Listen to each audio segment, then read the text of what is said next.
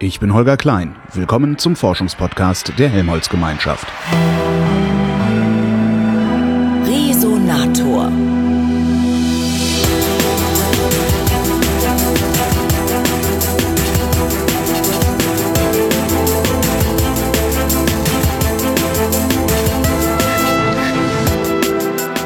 Ich bin nach Halle gefahren zum Umweltforschungszentrum. Da sitzt Josef Settele, der ist Agrarbiologe und koordinierender Leitautor für den fünften Sachstandsbericht des International Panel on Climate Change. Hallo Herr Settele. Hallo. Habe ich das ordentlich gesagt? Aber war ziemlich gut eigentlich. Außer das Intergovernmental Panel heißt, ist alles andere okay. Ja, dann, ach ja, das, ach, das ist, äh, das menschelt. Dann Das, Menschen ist das völlig okay, aber es gibt Menschen, die ganz starken Wert darauf legen, dass das Intergovernmental Panel heißt, Warum nicht international? Weil es äh, die Regierungen sind, die das Panel ausmachen. Daher Intergovernmental. International ist ja auch richtig, natürlich, klar, ne, stimmt schon. Eben. Aber im Prinzip sind die Regierungen der Länder, die in diesem IPCC zusammensitzen, um entsprechende Texte, sage ich mal, zu verabschieden. Wie heißt denn dann das, wo Sie Wissenschaftler zusammensitzen? Ich hatte gedacht, dass da die Wissenschaftler zusammensitzen und das. Äh, Nee, die Wissenschaftler sind eigentlich nur Begleitmusik in Anführungszeichen. Das Mhm. heißt, äh, dieser Intergovernmental Panel zusammen mit ausgewählten Wissenschaftlern entwickelt ein Gesamtkonzept für so einen Bericht, Headlines etc. mhm. Und dann werden Wissenschaftler berufen, das nennt sich Berufung dann, äh, um bei diesem Werk dann die fachliche Komponente beizusteuern. Das heißt, dass die Politiker sich aussuchen können, welche Meinung ihnen anempfohlen wird. Nee, nicht ganz. Also es haben einen gewissen Einfluss darauf, wie so ein, äh, der Gesamtinhalt aussehen kann, im Sinne von, welche Themen abgehandelt werden, aber Mhm. nicht, wie die Themen dann genau in der Detailausarbeitung aussehen. Und dann gibt es sogenannte Technical Support Units. Für jede Working Group gibt es da eine. Bei uns ist es eine Gruppe in San Francisco. Und die, das sind Wissenschaftler, Mhm. die suchen dann aufgrund der Nominierung der Regierung, also Regierungen nominieren die Kollegen, die suchen dann aus diesen Nominierungen aufgrund verschiedener äh, Aspekte, also der geografischen Balance, vor allen Dingen der wissenschaftlichen Qualifikation, Mhm. der Fachgebiete etc., dann die Leute zusammen, die für das jeweilige Kapitel dann an den Start gehen sollen. Das heißt, es kann sich jetzt nicht irgendeine Regierung äh, sowas wie ein Auftragsgutachten äh, bestellen. Also da sind genug Sicherheitsmechanismen. Da würde ich sagen, sind genug Mechanismen dabei, genau. Mhm. Also in Deutschland lief es ja so, dass man sich bewerben konnte für diese, für diese Rolle als Wissenschaftler, habe ich auch gemacht. Und dann hat die Bundesregierung die große Mehrzahl, zumindest vielleicht sogar alle dieser Nominierungen, dieser Bewerbungen einfach weitergeleitet, da sie das Gefühl hatten, dass die Community da ganz gut dabei ist. Mhm. Deutschland gut vertreten sein würde. Deutschland hat Interesse, dass wir gut vertreten sind. Jede Nation hat das Interesse natürlich. Und äh, dann den Amerikanern in dem Fall überlassen, wen sie dann letztlich äh, auswählen als, soll man sagen, gut abgerundete Gesamtkomposition für solche Kapitel. Was bedeutet gut vertreten in diesem Zusammenhang? Gut vertreten heißt, dass man halt versucht, schon möglichst viele Kollegen aus dem eigenen Land auch in so einem Prozess unterzubringen. Mhm. Und Deutschland ist schon eine Nation, die sich auch stark dafür engagiert, dass der Bericht gut wird.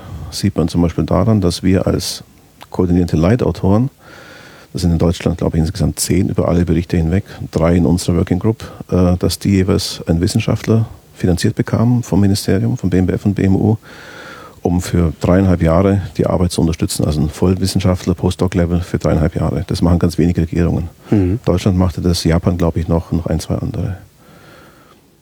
Äh, wie genau ist das strukturiert? Also Sie sagen Working Group?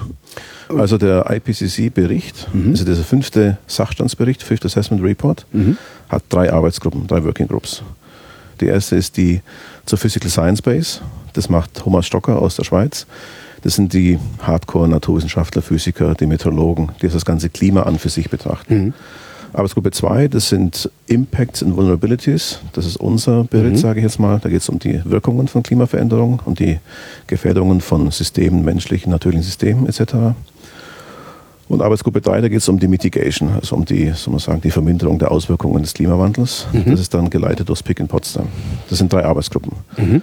Die arbeiten äh, eng miteinander verzahnt, aber zeitlich in einer gewissen zeitlichen Abfolge. Die Einser sind zuerst fertig, die wurden jetzt fertig auch im letzten Sommer. Da gab es entsprechende Berichte dann in der Presse auch zur, zum IPCC, das ist aber nur der Teil 1. Mhm. Wir sind dann fertig jetzt Ende März mit dem Teil 2 und dann im April schon kurz danach kommt dann Teil 3. Ähm, und darunter, ne, nee, Moment, Sie sagten, dann gibt es, wie viel, wie viel einzelne Teile hat dann dieser Report? Sie Also der Report hat Zehn. die drei Working Groups drei Working Groups? und innerhalb der Working Groups gibt es eine gewisse Anzahl von Kapiteln. Kapiteln. Mhm. Und wir bei uns, Working Group 2, wir haben 30 Kapitel. Jedes der Kapitel hat dann zwei sogenannte CLAs, Coordinating Lead Authors, und Mhm. etwa sechs bis zehn Lead Authors, die mitwirken. Das heißt, grob zehn Leute pro Kapitel sind bei 30 Kapiteln schon mal 300 Leute, die in der Arbeitsgruppe 2 im engeren Sinne mitarbeiten. Und das dann aber bei allen Instituten, die daran beteiligt sind und bei allen Ländern, die daran Das sind beteiligt sind. querbeet, also aus verschiedenen Ländern kommen die Leute, verschiedene Fachrichtungen vertreten und dann versucht man eben die Kombination so hinzukriegen, dass für die Fachgebiete schon die guten Leute dabei sind und zugleich die Erde repräsentiert ist. Hm. Wie, viele, wie viele Wissenschaftler arbeiten da insgesamt dran? Im ganzen IPCC Ja, ist 1000, 1000. das ist so mal so eine Hausnummer, können ein paar mehr sein. Hm. Also Working Group 2, wir sind dann 300 plus nochmal die gleiche Zahl, würde ich sagen, an sogenannten Contributing Offers. Mhm. Im Prozess des Schreibens, der mehrere äh, Etappen hat, können wir noch für Spezialgebiete Kollegen dazu bitten, uns zu unterstützen. Die haben einen anderen Status als wir, sind nicht verantwortlich für den Text, können aber zuarbeiten, werden dann auch in der Autorenliste als Contributing Author gelistet. Wir haben around, ich glaube, so ungefähr 20 bei uns im Kapitel. Das heißt, in unserem Kapitel sind 30 Leute beteiligt, um die Schreibarbeit zu machen. Ist das dann Konsens genug? Weil es, es ist ja immer so beliebt bei den, bei den sogenannten Klimaskeptikern, äh, ist ja zu behaupten, dass das ja nur eine Minderheit ist, die äh, da ihre Meinung äh, qua Regierung vertritt. Es ist eine Minderheit im Sinne von, dass wir vielleicht, weiß nicht wie viel, ein Prozent der Wissenschaftler repräsentieren, Mhm. vielleicht sogar weniger, keine Ahnung. Also schon eine kleine Zahl von Leuten. Aber das Wesentliche ist eben dann zu versuchen, diese, äh, das Spektrum an Meinungen, das da ist, das Mhm. publiziert ist, Spektrum von Ergebnissen, die da sind, entsprechend dann zusammenzufassen und auch dieses Spektrum an Meinungen wirklich wiederzugeben im Bericht. Das ist auch ein bisschen neu in diesem Assessment Report diesmal, dass eben die ganze Spanne von Meinungen versucht wird, mit abzubilden. Mit abzubilden, ähm, um trotzdem hinterher eine, ich sag mal, eine engere Meinung äh, gefunden zu haben oder tatsächlich zu sagen, so das gibt's hier alles, Politik bedien dich. Ja, ganz so ist es nicht, also weder das eine noch das andere. Es ist ein Zwischending. Das heißt, wir äh, verfassen die Berichte so, dass am Ende wir sogenannte Confidence Statements abgeben. Das heißt, wie vertrauenswürdig ist eine Aussage. Dieses, diesen Grad von Confidence, der ist beeinflusst durch die Menge an Untersuchungen, die es zum Thema gibt und durch die Bandbreite von Interpretationen zu diesen Ergebnissen. Will heißen, wenn irgendwelche Ergebnisse häufig untersucht wurden, irgendwelche Studien häufig gemacht wurden und die Ergebnisse mehr oder weniger unisono sind, ist es hohe Confidence. Und wenn es andersrum ist, eben das Gegenteil. Viele liegen in der Mitte. Damit gibt man so ein bisschen vor, wie viel äh, Konsens in der Community zu dieser Aussage auch besteht. Werden Sie dabei gesessen haben oder ist es tatsächlich, Sie geben den Report ab und äh, gucken sich dann an, was die, oder Sie geben Ihre Ergebnisse ab und gucken sich dann an, was der Report sagt? Also die Ergebnisse wurden ja abgegeben schon vor einigen Wochen. Und zwar zum einen das gesamte Kapitel von uns. Das ist die sogenannte Final Government Distribution, nennt sich das Ganze von dem Kapitel. Das wird nicht mehr verändert, das bleibt so, wie es ist. Die Kommentare sind eingearbeitet, die bislang kamen, die kamen von Regierungen und von Wissenschaftlern. Und dann wird in Yokohama dann noch verhandelt, die Summary for Policymakers, die sich aus diesen einzelnen Kapiteln vom Inhalt her speist. Mhm. Diese Diskussion findet dann im Plenum statt. Und wenn entsprechende Teile fällig sind, die unsere Inhalte betreffen, dann werden wir zur Rate gezogen, sind also mit dabei. Ah, die, also die ähm, Kommentare, Sie sagten vor dem Vorgespräch, wie, wie viele Kommentare waren das, die da eingegangen sind? 2350 für die Summary for Policymakers. Und die werden durchgegangen. Vielleicht kommen noch ein paar dazu, dann spontan aus der Hüfte, wie auch immer. Und das ganze Dokument muss dann im Konsens verabschiedet werden. Die Summary ist wie lang? 29 Seiten. Wenn diese Summary verhandelt wird und Sie dann zu Rate gezogen werden, sind Sie dann noch in der Lage zu sagen, das ist ja Quatsch, was ihr euch da ausgedacht habt? Im Prinzip ja, äh, wenn gewisse Dinge völlig falsch laufen, haben wir eine Art Vetorecht, das zu unterbinden, dass die Texte so reinkommen. Muss aber ziemlich hartes Standing haben und gut begründen können, warum. Sie sagten vorhin, Sie hätten sich darum beworben, äh, am IPCC teilzunehmen. Äh, warum? Ich fand das spannend. Also ich meine, das ist ein Prozess. Wenn man Wissenschaft macht, ist man selten so nah dran, dass man irgendwie an die Policymaker eigentlich drankommt, an die Mhm. Politiker auf internationaler Skala. Und IPCC ist sicher eines der wenigen Gremien, die global agieren und auch global sehr ernst genommen werden. Sonst gäbe es nicht so viele Skeptiker. Für mich ein Indikator für die Wichtigkeit ist, dass es viel, viel Kritik gibt. Ja. Also wenn es nicht wichtig wäre, würde sich keiner drum scheren. Ja. Aber genau das ist ja nicht der Fall. Da dachte ich mir, okay, ist mal ein spannendes Experiment, nicht ahnend, was für Arbeit wirklich auf mich zukommt. Ich glaube, ich würde es zwar wieder machen, aber ich wüsste jetzt schon viel mehr, dass es wirklich verdammt viel Zeit bedeutet. Mhm. Also wir sagen, die letzten drei Jahre ist die ein Drittel bis die Hälfte meiner Zeit allein dafür draufgegangen. Das ist ja alles ehrenamtlich, das ist ja nicht eine Arbeit, die man sonst so die man bezahlt bekommt. Einfach die Einrichtung muss da mitgehen und sagen, okay, wir unterstützen, dass du hier angestellt bist bei uns am UFZ jetzt hier und die Arbeit dort machst, um unser Renommee, Ansehen, Wichtigkeit. Also die haben Sie dann schon freigestellt, also nicht gesagt, ja, kannst du ja abends in der Freizeit machen? Ja, meine Arbeitszeiteinteilung ist ziemlich mein eigenes Bier Mhm. sowieso. Von daher ist einfach die Frage, was kann ich sonst noch machen an Sachen, die im Alltag wichtig sind. Das heißt, die Arbeitswoche ist ein bisschen länger geworden, als sie vorher schon war. Ist das, wenn man sich darum bewirbt, ist, wie, wie schreibt man so eine Bewerbung? Da gibt's, äh, gab's, da gab's Passfoto und so. Nee, da gab es irgendwelche Vordrucke im Prinzip, also welche Themenbereiche so anstehen, welche Kapitel da so anstehen, wo man sich vielleicht äh, interessieren könnte mitzumachen, kann man irgendwie ankreuzen und dann halt noch kurz schreiben, warum man meint, dafür geeignet zu sein, also wissenschaftliche Publikationen dazu zum Thema. Und da habe ich noch ein paar eigene Ideen gebracht, was ich mir halt wichtig, als wichtig vorstelle, eben Klimawandel im Kontext anderer Treiber zu betrachten, wie zum Beispiel Landnutzung, also Sachen, wie sie interagieren. Achso, nicht nur, nicht nur CO2 in der Atmosphäre, sondern, Genau, sondern- äh, der, der berühmte Kuhfurz. alles, was zusammenkommt. Der Kuhfurz ist ja noch ziemlich nahe dran, wenn man so wollte, aber Stimmt. es gibt ja auch viele Dinge, die auf unsere Natur, sage ich mal, in unserem Ko- Kontext jetzt Auswirkungen haben, die im Klima zwar interagieren, aber nicht vom Klima allein getrieben sind. Welche sind das alle? Im Wesentlichen ist es Landnutzung, also in den ganzen gemäßigten Breiten, auf alle Fälle in Tropen ist es gemischt, aber vieles ist Landnutzung, das heißt Abholzung oder Umwidmung von Land für äh, andere Nutzungen. Äh, Dann ist es noch äh, Umweltchemikalien, ein wichtiger Wie, Punkt. wie, wirkt sich, wie wirkt sich die Landnutzung dann jeweils aus? Also wenn ich, wenn ich einen Wald rode, In Waldrode, und wir beschäftigen uns ja mit Ökosystemen und mit Arten, Mhm. Biodiversität. Da ist da ein großer Verlust von Artenvielfalt einfach festzustellen, speziell in Tropen, zum Teil auch bei uns. Und aber das macht ja ich- dem Klima nichts. Ne, eben. Das heißt aber, das Klima kommt damit dazu, aber ist in dem Kontext momentan sicher nicht der entscheidende Faktor für den Rückgang von Arten. Ja. Also geht es mir und auch uns im Team, das war letztlich auch eine Konsensgeschichte, die wir da auch erarbeitet haben, äh, darum herauszustellen, wie viel Klima steckt hinter welchem Signal. Also wenn ich viel Artenrückgang habe, wie viel, wie viel ist davon Klima, wie viel ist Verstehe. was anderes? Und wie kann sich sowas über die Zeit verändern? Also bis zur Gegenwart würde ich sagen, das ist auch das Ergebnis, was wir so im Großen und Ganzen haben, sind die Rückgänge von Tieren und Pflanzen und Ökosystemen zum kleinen Grad klimabedingt und zum ganz großen Grad bedingt durch andere Dinge, vor allen Dingen durch Landnutzungsphänomene, aber auch durch, weiß Gott, Umweltchemikalien, Mhm. so Geschichten. Aber bei der Entwicklung des Klimas, wie wir sie haben, auch was von Working Group 1 so rauskam, wird dieses Klimasignal wichtiger werden in der Zukunft und mehr und mehr die Arten stärker noch unter Stress setzen, als momentan das der Fall ist.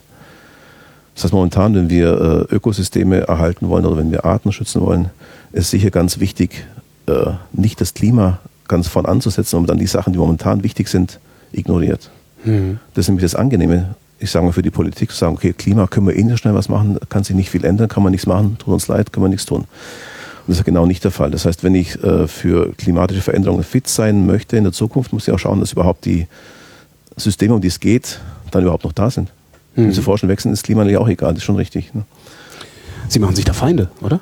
Ja, das ist bei der Arbeit natürlich immer eine gewisse Schwierigkeit. Man äh, kann es nicht allen wahrscheinlich recht machen.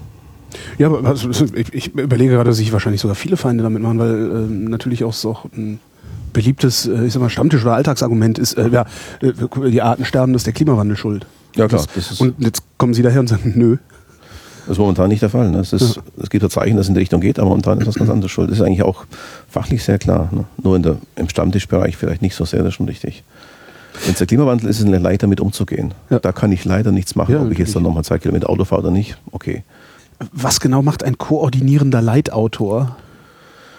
Ja, äh, also wir sind zwei koordinierte Leitautoren Ja. in so einem Kapitel und wir sind im Wesentlichen dafür zuständig, dass das Kapitel äh, umfassend abgearbeitet wird, dass die Struktur stimmt, dass entsprechende Expertise vorhanden ist für die einzelnen Elemente davon und dass äh, die ganzen Zuarbeiten auch re- auch rechtzeitig einlaufen. Das heißt, wir machen selber eigene Beiträge, genauso wie die anderen Leitautoren, aber müssen auch schauen, dass das Ganze fristgerecht entsprechend in angemessener Form dann vorliegt, um entsprechend dann an die Regierung, an die Gutachter weitergegeben werden zu können. Was für eine Art Wissenschaftler haben Sie da im Kapitel? Also wir haben äh, zum einen Leute, die mehr so Bestandsökologie machen, also soll man sagen, Nährstoffdynamiken, Umsatzprozesse, sowas in Ökosystemen, also Stickstoff, Kohlenstoffumsätze bearbeiten. Dann Leute, die sich beschäftigen mit äh, Bestandesdynamiken über die Zeit hinweg, also wann wird ein großer Waldbestand im Amazonas zum Beispiel, wann stirbt er ab, wann kommt der neu hervor. Also Forest Diebacks ist so ein Stichwort, das viel diskutiert wird, also einfach das Waldsterben in der tropischen äh, Sphäre gibt es ja auch dort als Phänomen. Dann gibt es Leute, die mehr aus dem Klimabereich kommen. Also ein Meteorologe ist mit dabei, der selber Biologie, Meteorologie als Hintergrund hat. Sehr gut natürlich zur Vermittlung zur ganzen Klimaszene, sage ich mal. Dann gibt es einen, einen Argentinier bei uns, der war mehr Bodenkundler und äh, Fachmann für Weidewirtschaft zum Beispiel gewesen, was ja in Südamerika durchaus wichtig ist, die ganzen großen Pampas-Regionen mit entsprechenden Weidetieren. Was ist da ein Faktor Klima, was ist der Faktor Nutzung, was ist der Faktor Tier, der Faktor Mensch. Dann hatten wir einen Kollegen dabei aus Australien, der ist vor allem äh, Süßwasser aktiv. Wir haben ja das terrestrische und die Süßwasserbereiche bei uns im Kapitel mit dabei. Also er hat sich sehr stark mit äh, aquatischen Organismen beschäftigt. Mhm. Ein anderer Kollege, ein, ein Amerikaner, der in Frankreich lebt, der arbeitet sehr viel zur Artensterbe, Aussterbeprozessen, Artenevolutionsprozessen etc. So ist ungefähr die Mischung von Leuten. Also schon querbeet für dieses Thema Ökosysteme und, und Biodiversität ganz gut kombiniert gewesen.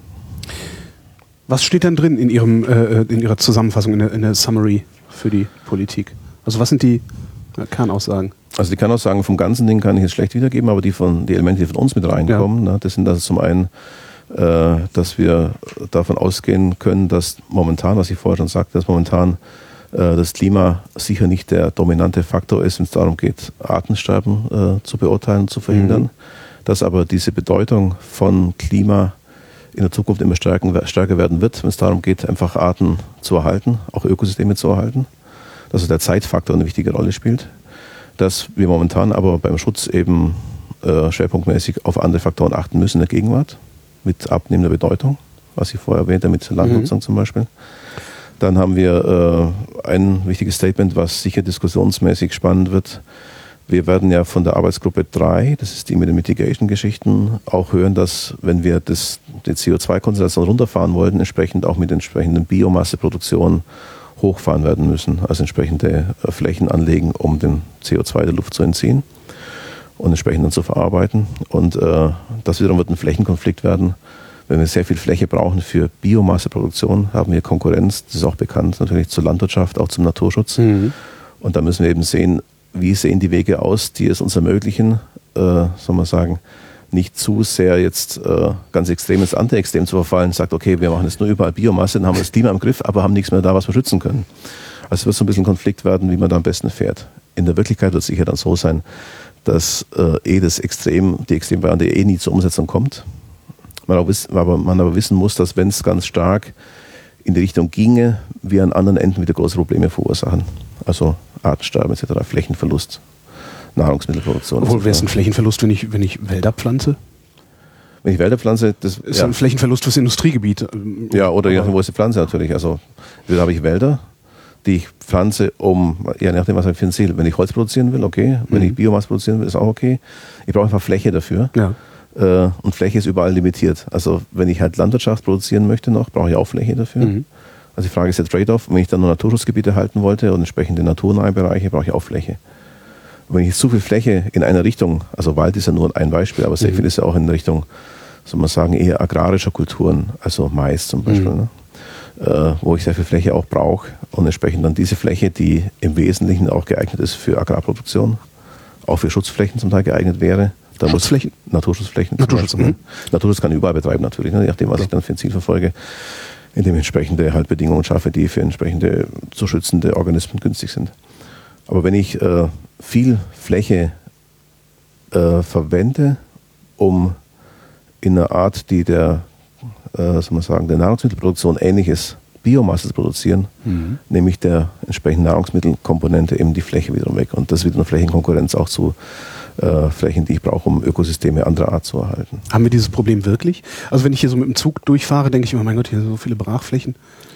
Ja, das Problem haben wir dann, sobald wir international uns das Ganze ansehen. Mhm. Wir haben in Deutschland ja ein bisschen den Luxus, dass wir uns viele Flächen auch erlauben, soll man sagen, vielleicht gar nicht so intensiv zu nutzen, weil wir vieles von dem, was wir verwenden für unsere Tierproduktion, zum Beispiel Soja etc., aus dem Ausland importieren. Mhm.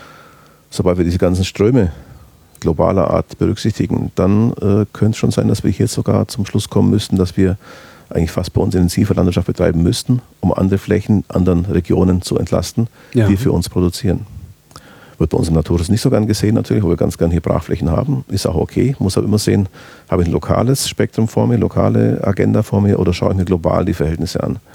Und dann ist es schon ein bisschen Luxus, dass wir Flächen, die bei uns für die Landwirtschaft gut geeignet sind, vielleicht gar nicht so nutzen und dafür andere Flächen, die weniger geeignet sind, woanders billig in den Kauf nehmen in Kauf nehmen, meine ich jetzt ganz wörtlich. Wir kaufen mhm. das Zeug von da. Ne? Wir kaufen das Zeug von da. Ja. Und exportieren eigentlich unser Problem. Ja, genau, genau. Hm. Von daher ist die globale Skizze schon immer ganz wichtig, globale Skala sich das anzugucken. Funktioniert es immer, die zu vermitteln? Nee, es ist schwierig. Weil jeder natürlich im Wesentlichen sein eigenes Umfeld kennt mhm. und die eigenen äh, Verhältnisse vor Ort kennt und da halt in, besonders interessiert ist dran natürlich. Ne? Ich meine, jetzt im Kontext von äh, Klima, äh, soll man sagen, Klimaschutz, ist schon jeder ein bisschen betroffen, letztlich, weil die Aktionen, die man machen kann, ja alle lokaler Natur sind ja. und dann eben hier stattfinden müssten. Also entsprechend Gott nachhaltige Energienutzung oder soll man sagen, erneuerbare Energien als großes Thema, was gerade diskutiert wird.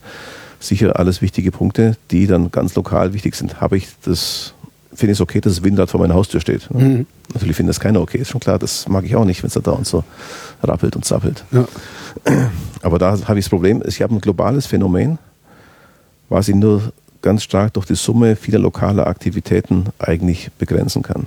Und da ist auch die Schwierigkeit, entsprechend die Einsicht zu erzielen, weil das Resultat dieser Aktion dann wiederum lokal nicht direkt spürbar ist. Hm. Wenn sich global das Klima, soll man sagen, weniger stark erwärmt, merke ich davon natürlich nichts. Es wird immer noch wärmer, noch ja. weniger als es sonst gewesen wäre. Das ist einfach schwierig. Ne? Das, das, andere Problem ist natürlich, ich kann global Klimawandel sehr gut simulieren, kann einigermaßen gut Szenarien durchspielen, habe aber sehr viele Schwierigkeiten, das lokal runterzubrechen. Ja, das ist ein Klassiker. Wenn es Klassiker, wieder kalt wird, na, wo ist er denn, der Klimawandel? Genau, genau, das ist ein Klassiker. Ne? Mhm. Von daher, also die Aktionen müssen eigentlich lokal sein. Ja. Die Effekte sind eigentlich nur auf großer Skala einigermaßen gut vorhersagbar. Und das knirscht so ein bisschen. Ne? Wenn ich lokal jedes Mal direkt betroffen wäre von der Hitze, würde ich eher einsehen, da was zu machen. Mhm. Aber es kann ja ganz verschieden ausfallen. Und damit ist es schwierig, das richtig schön zusammenzubringen. Das ist ein Stück weit weg von unserem Thema, jetzt eigentlich von meinem Kapitelthema, aber im ganzen können wir wieder zurück. Im ganzen Kontext ist es natürlich schon spannend. Ich nehme einen Schluck Kaffee, bevor der kalt wird. Na klar. Ich glaube, er ist schon kalt. Nicht ganz. ja, was wir noch haben, das ist ein Thema äh, invasive Arten, was ganz verwendet wird oder ganz diskutiert wird. Und äh, invasive Arten wird ja häufig auch im Kontext von Klimawandel eigentlich abgehandelt, wobei ja. äh, Invasionen meist nicht klimagetrieben sind, sondern nur äh, so sich äußern, dass dann, wenn woanders eine Art sich etablieren kann, meist durch Menschen transferiert, durch Klimawandel die Bedingungen vor Ort so günstig sind, dass es sich dort dann behaupten kann. Mhm. Also wir haben nicht unbedingt äh, einen Klimaeffekt, dass gewisse Organismen sich ausbreiten, den haben wir auch hier und da, aber es ist ein langsamerer Prozess. Wenn ich aber irgendwo eine Art völlig neu habe, die mir irgendwas plötzlich auffrisst, irgendein Bockkäfer, der irgendwelche Holzschäden verursacht und aus ja. China kommt oder sowas, der kann mir irgendwie anders her. Und wenn der jetzt besonders, äh, soll man sagen, warme oder trockene Klimaansprüche hat, dann ist nämlich der Klimawandel mit dazu da, dass es dem Tier dort was ankommt oder auch der Pflanze entsprechend gut geht. Aber der Klimawandel ist nicht die Ursache der Geschichte, es ist nur eine Verstärkung. Es wird häufig durcheinander gebracht, häufig auch vermischt. Das heißt, invasive Arten sind ganz stark äh, meistens eine menschengemachte, direkt menschengemachte Aktivität. Mhm. Man transloziert, man, man transportiert irgendein ein Organismus von A nach B. Die Schabe im Koffer. Und da fühlt er sich plötzlich dann ganz wohl, genau. Und mhm. dann macht er das, was wir eigentlich wollen, der breitet sich aus. Und manchmal ist es auch egal, aber oft ist es auch ungünstig für uns, dass sich was ausbreitet. Riesenbären klaut entsprechende, soll man sagen, Allergien verursacht, Entzündungen auf der Haut. Das ist eine große Pflanze im Auenbereich zum Beispiel. Mhm. Oder Waschbären, mag man die, mag man die nicht, keine Ahnung, sind nützlich schädlich. Wenn man sie schön findet, ist das Problem eigentlich ein bisschen ganz niedlich. Ne? Ganz niedlich, genau. es gibt auch irgendeinen Schmetterling, der sich auf diesen Pelagonien, diesen Balkon, Begonien ausbreitet, mhm. aus aus, äh, aus Südafrika, der mit diesen Pflanzen dann reinkam und die Eier drauf sitzen. Der ist eigentlich ganz hübsch. Ne? Aber sind, okay, schöner weißer Schmetterling kommt bei uns auch mit vor mittlerweile in, in gewissen Gebieten. Hat nur dann einen Haken, dass der dann engere Verwandte von ihm in der freien Natur, die auf verwandten Pflanzen leben, die da langsam verdrängt. Es gibt erste Beobachtungen aus Italien zum Beispiel, wo so eine, so eine Art sich ausbreitet und die lokale Fauna verdrängt. Das ist erstmal eine Feststellung. Wenn man das werten möchte, ist eine ganz andere Frage. Natürlich. Und das kann sie wegen des Klimawandels umso besser?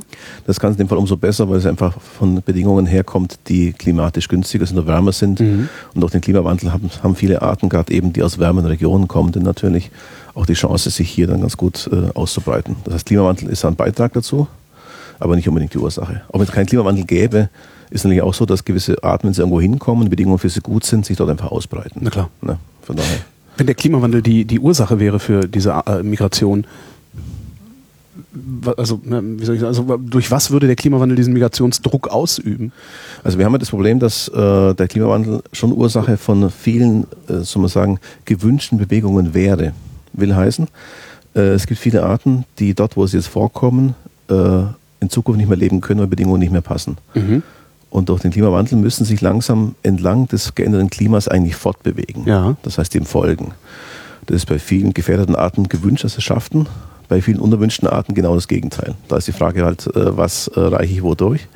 Das ist noch wieder eine politische Frage. Also politische Frage, eine Frage der Prioritätensetzung natürlich auch. Letztendlich ist die Frage dessen, was wir schützen wollen, eine, eine, oft auch eine ethische Frage. Mhm. Also eine Prioritätensetzung, eine gesellschaftliche Frage letztlich dann doch.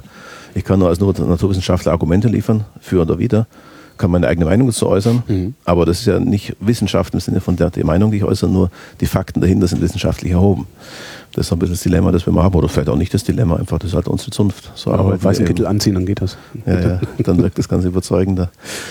Das ist auch ein anderes Problem mit diesen Kernaussagen, die wir haben. Äh, selbst wenn die Tiere, also wenn die Tiere in der Lage wären, dem Klima, Tiere und Pflanzen, dem Tier, Klima zu folgen, wäre das Problem nicht so stark wegen Aussterberisiko etc. Aber da kommt dann die Kombination aus Klimawandel und entsprechender, soll man sagen, äh, zersiedelter Landschaft mit dazu. Ja. Das heißt, Lebensräume, die geeignet sind, kommen nur alle paar Kilometer oder alle paar hundert Kilometer mal vor. Wenn es so ein Organismus wandern können wollte Mhm. oder wandern könnte, im Prinzip, aber nicht so 100 Kilometer Schritte machen kann, hat er auch keine Chance. Das heißt, so diese Durchlässigkeit der Landschaft ist ein, ist ein Problem, auch für den Erhalt von Arten mittel- bis langfristig unter klimatischer äh, Veränderung. Wenn es dann uns gelänge, äh, entweder in den Lebensraum, wo die Arten sind, ein bisschen Zeit zu gewinnen, dass der Klimawandel gepuffert wird, da gibt es ein paar Ideen, sage ich gleich was dazu, äh, dass sie sich anpassen können zu einem gewissen Grad, oder dass es gelänge, dass wir entsprechend Lebensräume haben, die im Abstand nicht ganz so groß sind, dass die Arten einfach aktiv oder wie sie auch immer sich ausbreiten kann, auch passiv sein, in der Lage sind, dem Klima zu folgen, dann ist das, auch, das, das Risiko für das Aussterben der Arten nicht so hoch. Das Aussterberisiko wird steigen, Ja. klimabedingt auch, eben bedingt dadurch, dass man nicht folgen kann, weil Barrieren in der Landschaft da sind, Nutzungen oder wirklich Barrieren wie die Alpen von mir aus etc. Oder Städte? Sind das auch Städte sind auch Barrieren, außer die Arten natürlich, die entsprechend trocken und, und so wollen. Städte sind auch natürlich auch ein, Hort von, von Vielfalt zum gewissen Grad, aber halt nur von ganz bestimmten, sehr, soll man sagen, wärmetrocken liebenden Arten. Also Städte sind ja eher wärmer im Schnitt als Ja. die Umgebung. Das heißt, eine Klimaveränderung ist es nicht unbedingt die Insel derer, die aus der Wärme entfliehen wollen. Ja, Ja, richtig. schon eher die Barriere. Das, das liegt an der Natur der Sache auch. Ja, und zurückzukommen also auf die Möglichkeiten, die man dann hat. Äh, man kann zum Beispiel das Management von Flächen so beeinflussen, dass die Makroklimat, die großklimatische Erwärmung durch mikroklimatische Bedingungen ausgeglichen wird, zum Beispiel durch höhere Bestände in der Vegetation. Da bleibt das Mikroklima gleich oder in, äh, wird nicht so schnell genauso warm wie das Makroklima. Mhm. Und damit kann ich, äh, es gibt ja Evolution in der Natur auch heute, auch immer, auch jederzeit und überall eigentlich. Nur ist der Klimawandel vermutlich etwas zu schnell, als überhaupt die Arten in der Lage wären, dem wirklich auch evolutiv zu folgen. Wenn ich aber damit Zeit gewinnen kann, dass ich gewisse, soll man sagen, Nutzungen so modifiziert, dass sich im Kleinen das Klima nicht so stark verändert wie im Großen, dann habe ich die Chance, dass Anpassungen passieren, dass sie doch in der Lage sind, nach und nach dem Wandel zu folgen. Stehen in dieser Summary oder auch in Ihrem Kapitel stehen da auch ja nicht Handlungsanweisungen, aber äh, Handlungsempfehlungen? Da stehen, nee, ist ja keine Empfehlung drin, es steht nur drin, was passiert, wenn. ne? Mhm. Also, wir haben verschiedene Szenarien. Das Wie viele da- machen Sie da? Also es gibt vi- vier Szenarien, die entsprechende Konzentrationen von CO2 als, als Zielgröße am Ende haben. Davon sind drei solche, die gleichbleibend bzw. verschiedene Erhöhungsszenarien darstellen. Und eins ist so ein Mitigation-Szenario, was praktisch die CO2-Konzentration verringert. Bei diesen vier Szenarien ist es so, bei, bei dreien, bei allen dreien, die es keine Verringerung darstellen, die Aussterberisiken für viele Arten einfach stark ansteigen im Laufe des nächsten Jahrhunderts, der nächsten 50 Jahre sogar schon. Nur beim letzten, was eine Erniedrigung darstellt, ist das Aussterberisiko aufgrund klimatischer Faktoren geringer. Halten Sie diese 2 Grad äh, Beschränkung ähm, der Erderwärmung, halten Sie das überhaupt für sinnvoll? Also kann das überhaupt funktionieren, dass wir da irgendwas aufhalten oder wäre es schlauer, wenn wir uns so gut wie möglich anpassen an das Unvermeidliche? Also ich denke, zwei Grad ist ja schon nicht ganz wenig eigentlich. Sinnvoll wäre es allemal. Erreichbar glaube ich nicht, um die Frage ein bisschen aufzudröseln. äh, weil das, um das zu erreichen, muss ich sehr massiv mich da reinhängen. Und das wird auch die Arbeitsgruppe 3 nochmal dann zum, zum sozusagen herausstellen. Da müsste ich schon massiv eine Umkehr in unserer ganzen Wirtschaftsweise auf die Reihe kriegen. Und die sehe ich Das- eigentlich nicht wirklich. Erstrebenswert das auf alle Fälle, weil das einfach Veränderungen sind. Wenn die starken Veränderungen, die über zwei Grad hinausgehen, die können wir sehr schwer auch in den Griff kriegen, was da wirklich passiert. Mhm. Interaktionen, das ist nämlich mein Fachgebiet, Interaktionen von, von Arten in Ökosystemen sind wirklich sehr schwer zu begreifen. Und wenn ich nur einfache Systeme nehme, ich habe irgendeine Pflanze, die blüht und habe irgendeinen Bestäuber, der drauf äh, bestäubt, irgendeine Biene, eine Hummel oder irgend sowas, Äh, und wenn die es nicht schaffen, dann in der Veränderung synchron sich zu verändern, Ja. dann ist plötzlich die Bestäubungsgeschichte gelaufen. Also wenn die Pflanze zu früh blüht und das Insekt vielleicht doch nicht rechtzeitig kommt, etc., solche Geschichten, da wissen wir nicht genau, wie sich Systeme verhalten werden. Gibt es sicher Anpassungen auch, klar, gibt es auch Beobachtungen dafür, dass es hier und da in die gleiche Richtung geht, aber das ist hochriskant natürlich, einfach ein Spiel mit dem, ja, schon ein bisschen mit dem eigenen Schicksal so ein bisschen, wenn man das so massiv treibt. Kann gut gehen, kann aber auch völlig in die Binsen gehen. Sind Sie überhaupt in der Lage, solche, solche Dinge vorherzusagen? Oder können Sie eigentlich können Sie doch nur wir im können Nachhinein betrachten? Vorher, wir können im Nachhinein sehen, ob unsere, äh, soll man sagen, äh, Kenntnisse gereicht hätten, das, was bislang gelaufen ist, einigermaßen gut aus der Vergangenheit zu erklären. Ja. Das ist schon mal gut, wenn wir so weit sind. Wenn wir das schaffen, da können wir auch sagen, okay, für die Zukunft können wir Szenarien machen. Szenarien sind ja keine Vorhersagen. Mhm. Das heißt, es sind dann Vorhersagen, die sagen, okay, wenn die Bedingung A, B, C zutrifft, dann passiert das. Dann mögen die als Vorhersagen, okay, es sind nur Und selbst da sind noch. Variablen, die wir Klar, nicht kennen. klar. ne? Darum gibt es das Szenario einfach als, soll man sagen, als Übung, um zu sehen, wie ist das Spektrum dessen, was rauskommen kann, in welche Richtung möchte ich mich bewegen, um relativ zu was anderem irgendwas zu erreichen. Mhm. Das absolut stimmt, weiß ich nicht, aber ich weiß halt, was relativ günstiger oder ungünstiger oder sowas ist. Und dafür sind Szenarien da. Szenarien werden aber ganz häufig gleichgesetzt mit Vorhersagen, was sie eigentlich nicht wirklich sind, weil Vorhersagen können wir in so komplexen Systemen eigentlich gar nicht machen. Aber das will keiner hören. Natürlich das, nicht. Ja. Ich sag's trotzdem. Ist das, ähm, was Sie sagten, also dass, dass der Klimawandel nicht fürs Artensterben verantwortlich ist, äh, sondern es allenfalls begünstigt, ist das die neue Erkenntnis, die diesmal auch dabei rumkommt? Also sagen wir so, aus unserem Teil jetzt, wo es um die Arten und sowas ginge, ist es schon eine neue Schwerpunktsetzung, wo man den Klimawandel ein bisschen einordnet im Kontext anderer Faktoren, die eine wichtige Mhm. Rolle spielen.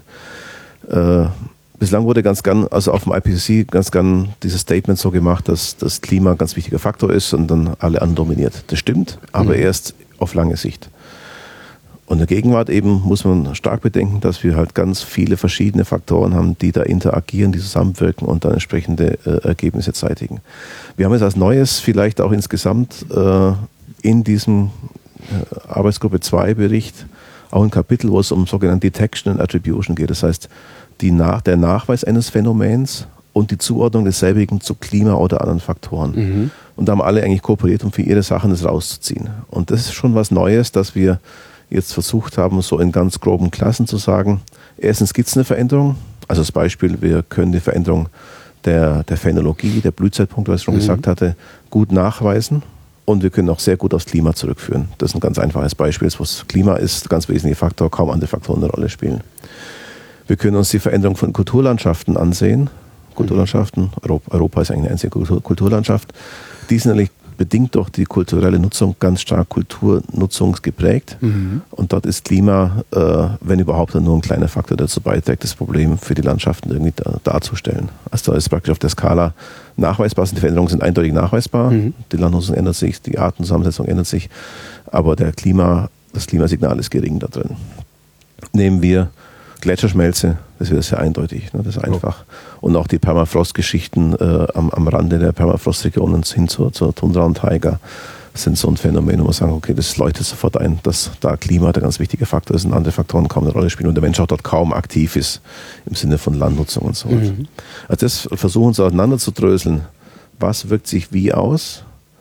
Äh, Also was erkennen wir überhaupt als Phänomen, was können wir aufs Klima dann zurückführen? Das ist schon eine neue Qualität, die wir jetzt drin haben im Bericht. Die großen Aussagen sind natürlich nicht anders im Wesentlichen. Das ist auch nicht jetzt unbedingt so überraschend. Das Problem ist natürlich, die großen Aussagen kennen wir alle. Da kommt die globale Skala. Ja. Okay, ja, das wissen wir schon. Okay, was juckt's mich? Ne? Und wenn ich jetzt nach und nach ein bisschen runterbrechen kann, eben Phänomene ein bisschen genauer an, an man sagen, ansehen kann, dann komme ich auch näher in der Skala an die Menschen ran, um die es eigentlich auch geht. Ja. Das würde ich sagen, ist schon, man muss sich ein bisschen reindenken. Das ist immer die Schwierigkeit bei so einem Dokument, das liest nämlich kein Schwein komplett, ist auch klar. Ne? Wir haben es gelesen, großen Teil, aber nicht das von allen Kollegen. Aber man kann zumindest, wenn man es wissen wollte, da sehr gut nachsehen, was ist so der Stand des Wissens zum Thema, wenn ich es genauer wissen will. Und dafür ist eine ganz gute Ressource, eine ganz gute Quelle. Gibt es ähm, im Bereich der Politik, also da, wo dann letztendlich auch Entscheidungen getroffen werden, die äh, sich auch lokal oder regional auswirken, gibt es da Leute, die es komplett lesen und verstehen? Ich glaube nicht, dass es Leute gibt, die es komplett lesen. Hm. Und äh, es gibt sicher viele Leute, die einen Teil davon sich rausgreifen, ob sie dann verstehen, das weiß ich nicht wirklich. Ich traf auf Leute, die erstaunlich gut belesen waren, die nicht Mhm. Wissenschaftler waren, das Zeug sich gut reingezogen haben. Und zwar zum einen solche, die sehr intensiv im, im Klimageschehen interessiert waren oder solche, die unbedingt nicht wahrhaben wollten, dass es es gibt. Die Skeptiker, die es intensiv angucken, sind für uns gut, mhm. damit wir lernen, das Ganze gut darzustellen. Wobei ich sagen muss, der ganze Prozess insgesamt war klasse dahingehend, dass man wieder mal richtig gefordert war, Dinge richtig wasserfest, wasserdicht zu argumentativ abzuschließen, darzustellen. Das wird im Alltag oft gar nicht so extrem gehandhabt. Gut, wir machen Publikationen, die lesen zwei Kollegen durch, Peer Review und dann sind mal Fehler dabei. Okay, im Großen und Ganzen ist es in Ordnung. Mhm. Aber hier habe ich ein Dokument gemacht mit vielen Leuten gemeinsam, das noch mehr Leute lesen. Und jeder kann seinen Kommentar abgeben und das Ganze irgendwie entsprechend nochmal, äh, soll man sagen, von der anderen, Seite betrachten. Mhm. Und für alle muss ich so gut argumentieren, dass es einfach wasserdicht wird. Das ist auch die Kunst jetzt von diesem Summary for Policymakers, die ja eben sehr platte Aussagen hat. Wenn ich die aber untersetzen will, muss ich eben sehen, dass ich in der Summary des Kapitels das Wesentliche stehen habe und dann im Kapitel nochmal untersetzt die Arbeiten von den Kollegen so und so und so und so aus mhm. den unseren Jahren, die genau sagen, dass das kommt raus. Und auf die Ebene gehen wir zum Teil runter bei Diskussionen in Yokohama. Das heißt, wenn irgendeine Regierung sagt, okay, das ist uns nicht gut untersetzt, wo ist nochmal genau die Quelle, die eigentlich dieses Statement belegt? Also auch wenn sie heißt, äh, der Permafrost geht zurück, ja, wer hat es eigentlich gemessen? Ja. Da muss er runtergehen aufs Detail und sagen, okay, da gibt es die Studie von den russischen Kollegen so und so in, weiß Gott, Novosibirsk, ist naheliegend, ne? äh, dass die das dann vielleicht da gemacht hatten. Treffen Sie sich dann, dann regelmäßig auch mit den 300 Leuten aus, Ihrem, aus Ihrer Arbeitsgruppe? Also die, die Treffen sind, im Schnitt waren jetzt einmal im Jahr. Also mhm. haben uns, äh, glaube viermal getroffen. Am Anfang mal in Japan, dann einmal in San Francisco, einmal in Buenos Aires und einmal in Bled in Slowenien. Das war das letzte Treffen im letzten Juli. Also viermal. Und das fünfte ist jetzt praktisch mit diesen Regierungsvertretern, das ist aber nur ein kleines Subset von Leuten, die dabei sind. Aber vier, äh, viermal trafen wir uns richtig physisch im gesamten Team. Das waren die Veranstaltungen, die eben dann so abliefen, dass man morgens im Plenum sich da äh, die generellen, soll Orientierungen abholte, sich ein bisschen auch austauschte mit den, soll mit dem Zentralkomitee, so ist es nicht nennen, aber mit den zentralverantwortlichen Menschen. Sind das so Leute wie Sie? die Zentralverantwortlichen? Also die, äh nee, Zentralverantwortlich heißt nicht für die ganze Arbeitsgruppe. Das ist ein Team aus San Francisco. Mhm. Das leitet ein gewisser Chris Field und dann gibt es noch einen Kollegen aus Argentinien, Vicente Barros. Das sind die beiden Chairs, heißen die, dieser Working Group. Die sind verantwortlich dafür, dass alles zusammenläuft. Mhm. Und da gibt es noch ein Büro, das sind so sechs bis acht Leute, glaube ich, die wichtige Entscheidungen fällen. Wenn es zum Beispiel darum geht, dass jemand einen Konflikt of Interest hat, wo jemand ausgeschlossen wird als Autor, wenn jemand, was Gott, vom WWF kommt oder von der chemischen Industrie oder so, das mhm. kann es Fälle geben, die kritisch sind, werden dort dann behandelt und auch beschlossen, wenn da irgendwas ansteht. Das ist so eine Art kleines Parlament, in Anführungszeichen, wo man dann äh, so kritische Fälle dann auch behandelt. Also die haben die zentrale Verantwortung, die organisieren die Treffen immer, machen die ganzen technischen Sachen auch, führen alles zusammen, machen den, den Gegencheck für Fehler etc., Konsistenzprüfungen. Das ist ein Team von 10, 15 Leuten in den USA, die auch alle von den USA finanziert sind. Es ist überraschend, dass also die USA sehr, sehr stark sich dort auch finanziell eben auch mit engagieren, um diesen Prozess wirklich auch zum Erfolg zu führen. Das ist nicht der Eindruck, den die USA zumindest presseseitig machen. Also immer wenn, wenn ich was über Klimawandel und USA lese äh, oder höre, höre ich, dass die USA da ja eigentlich bremsen und äh, nicht so schnell wollen und also in der Presse habe ich auch einen ganz anderen Eindruck, das war für mich auch überraschend gewesen im Prozess, dass eben sehr viel, vieles dessen, was sehr unterstützend war, aus den USA kam. Eben auch die ganze Organisation des, der ganzen Arbeitsgruppe war eine amerikanische Organisation im Wesentlichen. Von daher zeigt sich schon, dass die USA eben nicht gleich die USA sind. Und gleichzeitig, wenn man dann die Presse betrachtet, ähm, es gab auch irgendwann mal eine Untersuchung, äh, wie, wie, wie, groß der Konsens äh, innerhalb der Scientific Community ist, äh, was den Klimawandel angeht. Äh, da lag dann irgendwie bei weit über 90 Prozent.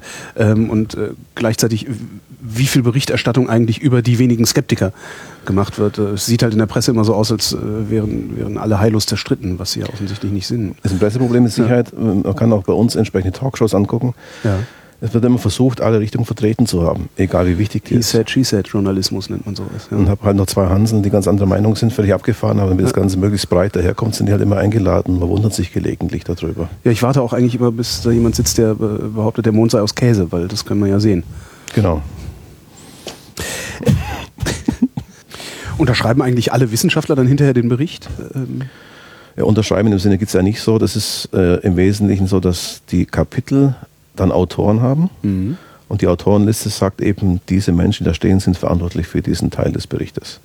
Also bei uns sind das im Prinzip die zwei CLAs und die acht Lead-Autoren, also wir sind zehn Leute, die die Verantwortung tragen für den Bericht. Mhm. Und dann eben noch die anderen ungefähr 20 Contributing Authors, die aber keine Verantwortung tragen, die einfach aufgrund ihrer Zuarbeit soll man sagen, auch wegen der Arbeit eben mit erwähnt werden, mitgelistet sind, aber die sind äh, nicht verantwortlich für das, was drinsteht.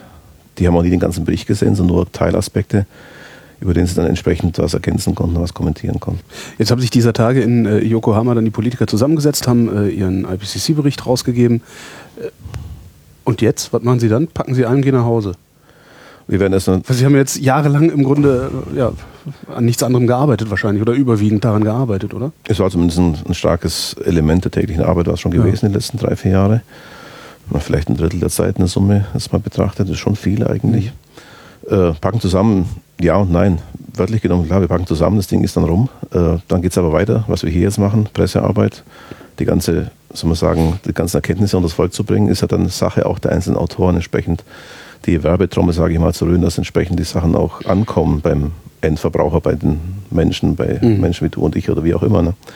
Und äh, außerdem hat man davon natürlich sehr viele Kontakte, die man auch in der fachlichen Weiterarbeit dann ganz gut nutzen kann. Also es gibt einfach neue Teams, die sie vorher gar nicht kannten, Leute, die sie nicht kannten, die jetzt auf zu neuen Ufern, soll man sagen, brechen. Wir haben ein paar schöne Analysen gemacht, zum Beispiel zur Ausbreitungsfähigkeit von Organismen, was ich vorher mal kurz erwähnte, mhm. wo es darum geht, äh, wer ist wie in der Lage, dem Klima zu folgen, wer ist überhaupt in der Lage, wie weit zu wandern, wenn alles optimal wäre. Gibt es da sehr große Unterschiede.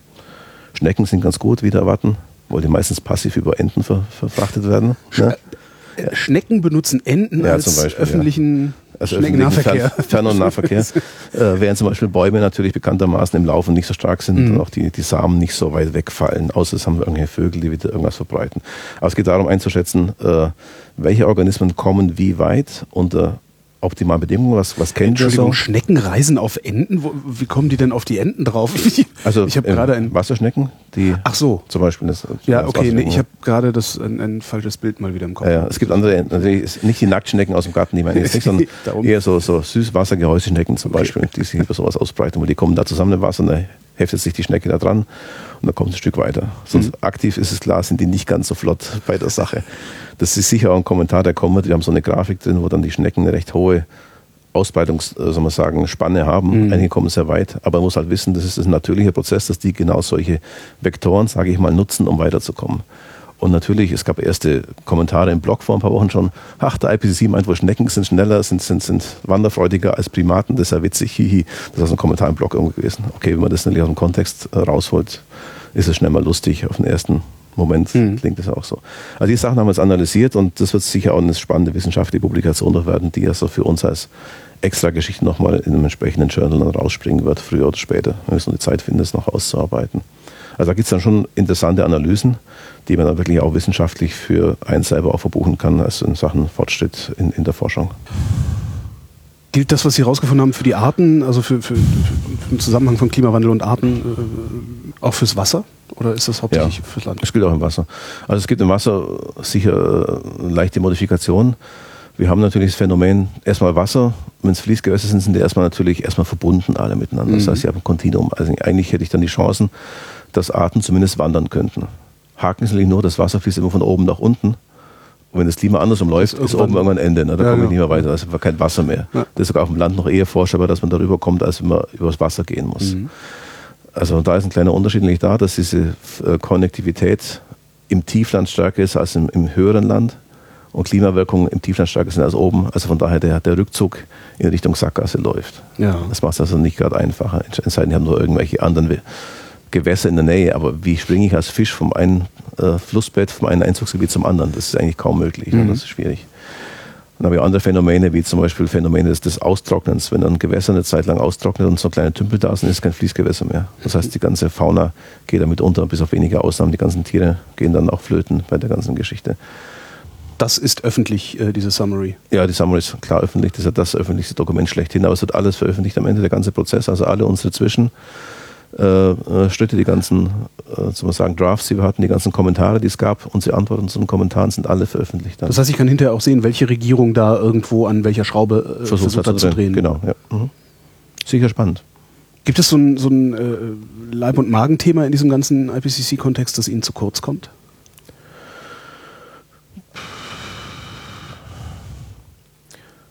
Also eigentlich nicht. Ich habe äh, mein Leib- und Magenthema ist Kulturlandschaften. Mhm. Da ich im Kapitel mit dabei war, ist es auch mit drin. Also man hat gewisse persönliche Komponenten und ich muss sagen, das Thema Kulturlandschaften ist bei einigen Kollegen in unserem eigenen Team als Thema erstmal gar nicht präsent gewesen. Das ist relevant. Was ist denn das überhaupt? Also in den USA ist es zwar de facto haben sie sehr viel Kulturlandschaft, aber es wird nicht so unbedingt betrachtet oder mhm. Auch die Südafrikaner haben erst ein bisschen gezögert, aber dann mit viel Diskussion war das dann doch als spannend empfunden worden, ist auch mit dabei. Also es war ein Anliegen, wo ich dachte, okay, es ist nicht viel drin, es ist eine halbe Seite oder sowas ne, am Ende. Aber damit kann man nicht zufrieden sein, wenn man vorher nicht davon ausgehen konnte, dass überhaupt so ein Thema vorkommt. Und im Gesamtkontext aller Fragen, die so anstehen, die man da erstmal so in der, in der ganzen Weite dann kennenlernt, ist es okay, dass es da auch nicht so viel mehr Platz dann ge gekriegt hat. Das heißt, die Kulturlandschaften sind gar nicht so wichtig? Doch, sind schon wichtig, das schon. Und sind, je nachdem, wo wir halt sind, da wir global das Ganze bearbeiten, sind Kulturlandschaften in Asien wichtig, in Europa sehr im, im Fokus, in anderen Ländern weniger. Von mhm. daher ist es eigentlich adäquat, das hier so ein bisschen im mittleren Bereich anzusiedeln. Wenn ich jetzt sagen würde für Europa, ich kenne das Kapitel jetzt nicht genau, was Europa jetzt drinstehen hat, da wäre es sicher spannender, das, das ausführlicher drin zu haben. Aber was ich bislang gelesen habe, ist es dort auch stärker vertreten. Josef Settle, vielen Dank. Bitteschön, That's right.